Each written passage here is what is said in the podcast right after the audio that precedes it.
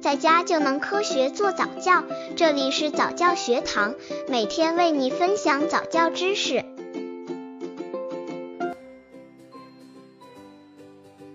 八个月宝宝早期教育需要注意的问题：一、不要让宝宝养成坏习惯。这个月龄的宝宝手部已经有很强的活动能力，特别对于吃母乳的宝宝，在吃奶时会两个手抱住乳房，或一只手玩乳房。而人工喂养的宝宝会用手使劲攥着毛巾，或在柔软的被褥上蹭脸。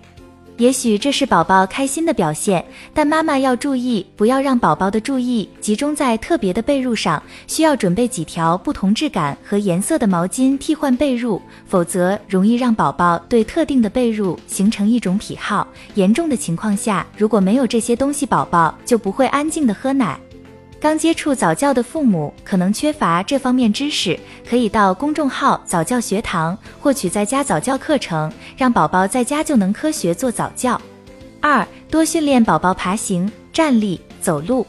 在这个月龄里，要多训练宝宝练习爬行和站立，并慢慢教他们开始迈步。比如，妈妈可以拿一个圆环，自己和宝宝分别握住圆环的两边，宝宝握住紧圆环后坐下。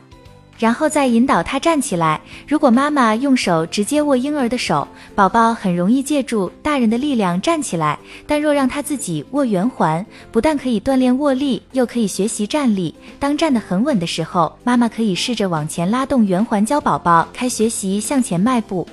三、培养宝宝的社交能力。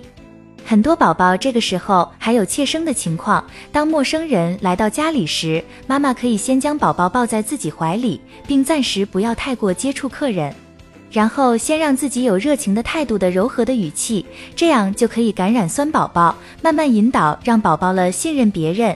这个时候，客人可以拿一个宝宝较感兴趣的玩具，慢慢接近他，再慢慢交流。网友妈妈们关于八个月宝宝如何进行早教的经验分享。一八个月的宝宝其实已经有了一些学习和认知能力了，所以我在我家宝宝八九个月的时候，有意识的培养他对颜色、声音的认知能力。